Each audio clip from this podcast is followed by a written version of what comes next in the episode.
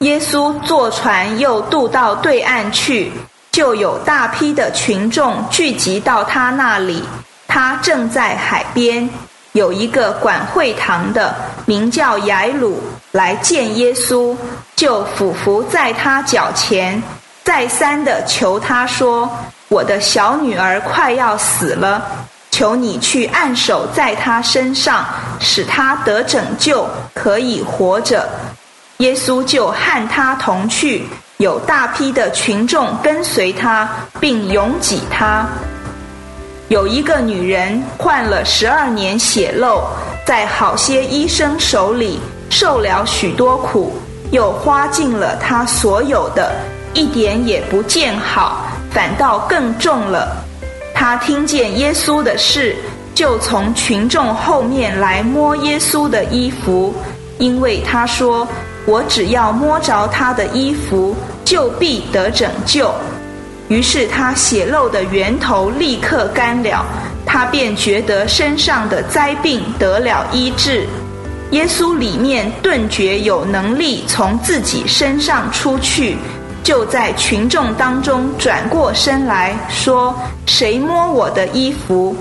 门徒对他说：“你看群众拥挤，你还说谁摸我吗？”耶稣周围观看，要见做这事的女人。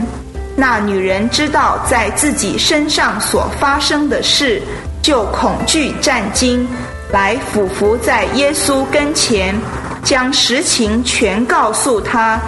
耶稣对他说：“女儿，你的信救了你，平平安安的去吧，你的灾病痊愈了。”耶稣还说话的时候，有人从管会堂的家里来说：“你的女儿死了，何必还烦扰夫子？”耶稣从旁听见所说的话，就对管会堂的说：“不要怕，只要信。除了彼得、雅各和雅各的兄弟约翰，他不许任何人跟着他。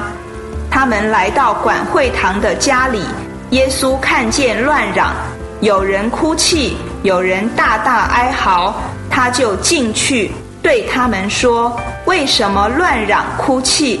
小孩子不是死了，乃是睡了。”他们就嗤笑他。他既把众人都撵出去，就带着小孩子的父母和同着他的人，进了小孩子所在的地方。就拉着小孩子的手，对他说：“大力大谷米，翻出来就是闺女，我吩咐你起来。”那闺女便立刻起来行走。那时她已经十二岁了。他们立即大大的惊奇。耶稣再三的嘱咐他们，不要叫人知道这事，又吩咐给他东西吃。